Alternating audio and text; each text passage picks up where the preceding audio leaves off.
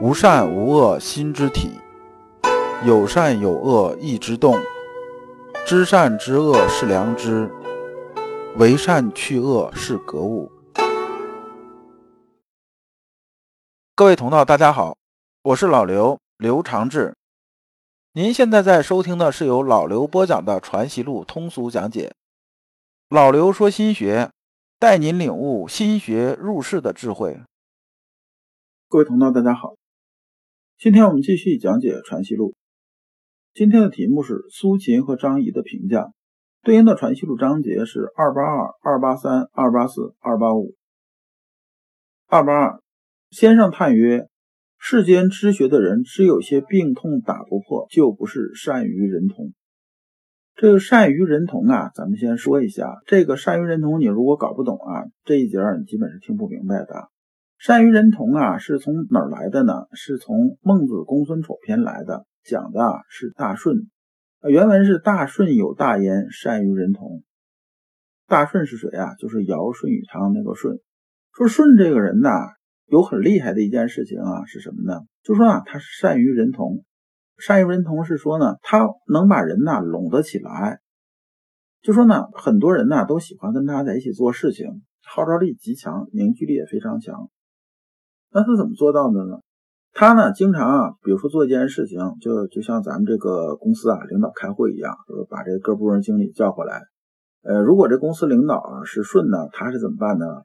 他其实啊，对这件事情啊有个大概其一个方向，然后呢，把大家召集起来，说啊，现在咱有这么个事儿啊，有这么个项目啊，大家都发表一下自己的意见，看看怎么弄。然后张三说这个，李四说那个。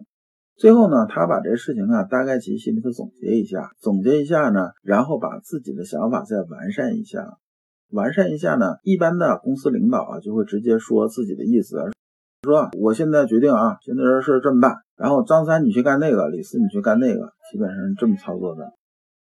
大顺不是，大顺怎么操作呢？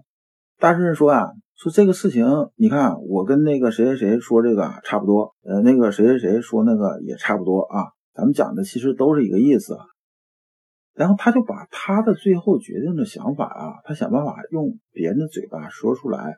就这件事情呢，是他想出来的。那么呢，最后呢是别人说出来的。说出来是什么呢？说出来啊，大顺的意思是说呢，这个事情呢，咱们目的是把事儿做了，我不居功啊，我不居这功的。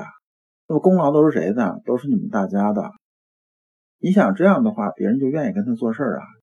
你换了是谁，谁都这样。你比如说，你跟一个领导做事啊，最后啊，领导说：“哎呀，这个事情，哎，功劳是你的，这我没什么功劳，我就是当个领导而已嘛，这功劳都是你的。”那你肯定是愿意干活的。那如果是你干活的时候，最后呢，这个领导啊，总是啊，这功劳是我的，就是怎么怎么地，总在争功，总在抢你功劳，那谁还愿意干呢？大顺呢，当然他是一个真正能做到无我的人呐，所以啊，大顺是个圣人。这才是真正的与人为善。那么啥是无我呢？无我啊，就是去掉我执，忘掉自己的得失荣辱，这样才能一心一意的做好我，放下自高自大。那先生这么一说啊，就说世间知学这个人呢，就是好像自己有点学问。这些人呢，这先生这么一讲，这欧阳崇一啊，这就听明白了。然后欧阳崇一回了一句。说这病痛只是个好高不能忘记而，意思说呢，还是好名之心呐在作祟啊。就是我总得刷刷存在感呐，我得博得别人的看法啊。但是啊，人如果入世的时候啊，你只想着怎么去表演，怎么能博取别人的眼球，那么最后就走向哪了？走向虚伪了。那么只有啊，把这好名之心放下来。才能真正放下自高自大这件事情，才能走到真正的善于人同啊，才能真正与人为善。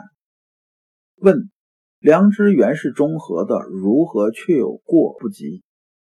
说良知啊，应该是不偏不倚的，怎么还有过和不及呢？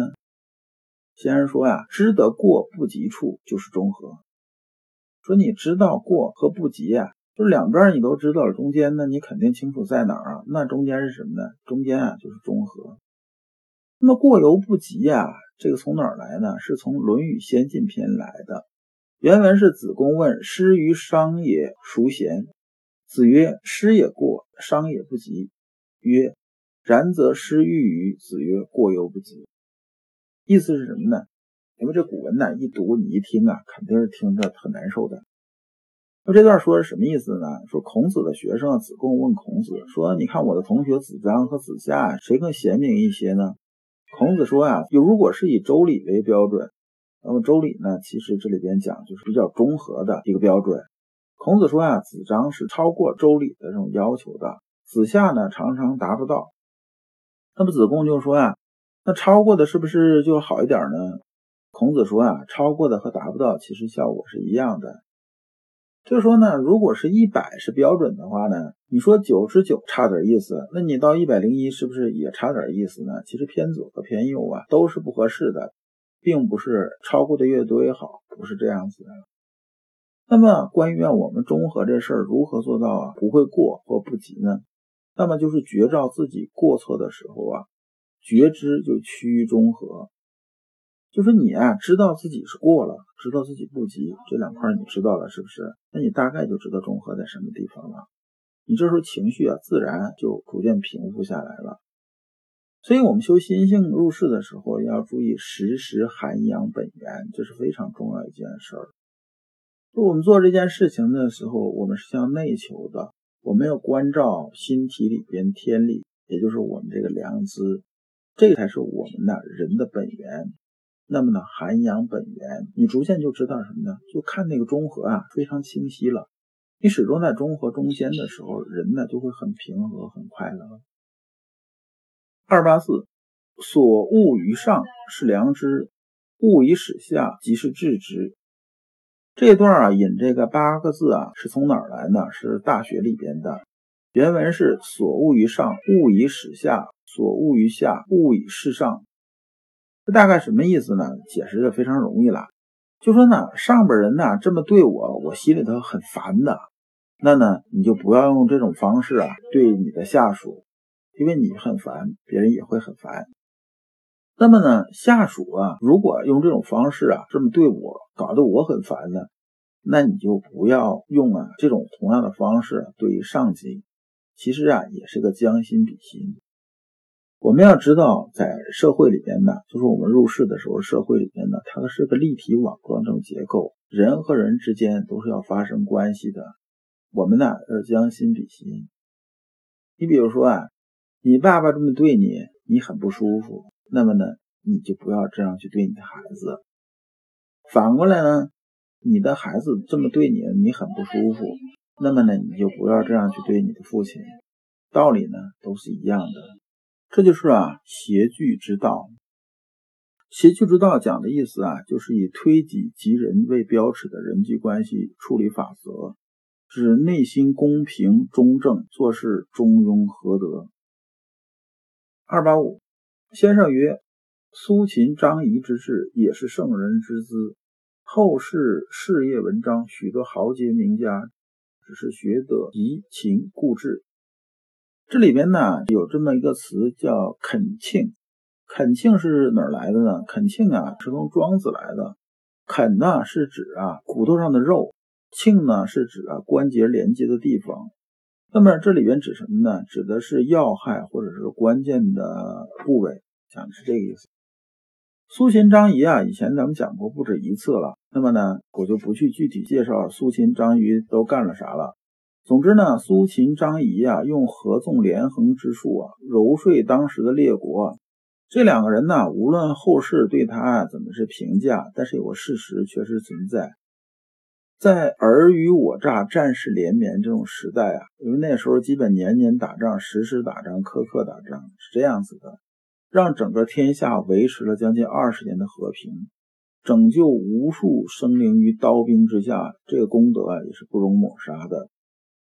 只是呢，在传统儒家眼里边啊，觉着啊，苏张二人啊，立身行事纯粹是为了功名利禄啊，就是为了功名富贵，并不是啊，走的是什么？走的是圣人这条路啊。就是说我追求的是什么呢？我追求是实际的利益、功名利禄啊，追求这些东西。这个呢，是在我们儒家以德为先的这个角度来看呢，确实是不是一条道上的，就是道不同了。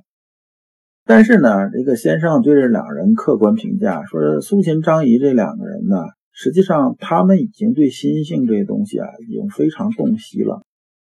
那么他在揣摩人情的时候啊，就是看人呢，就差不多就相当于观心术这种水平，跟着人一聊，一看就知道哦，你在想什么，你要什么，我怎么说才能说得动你？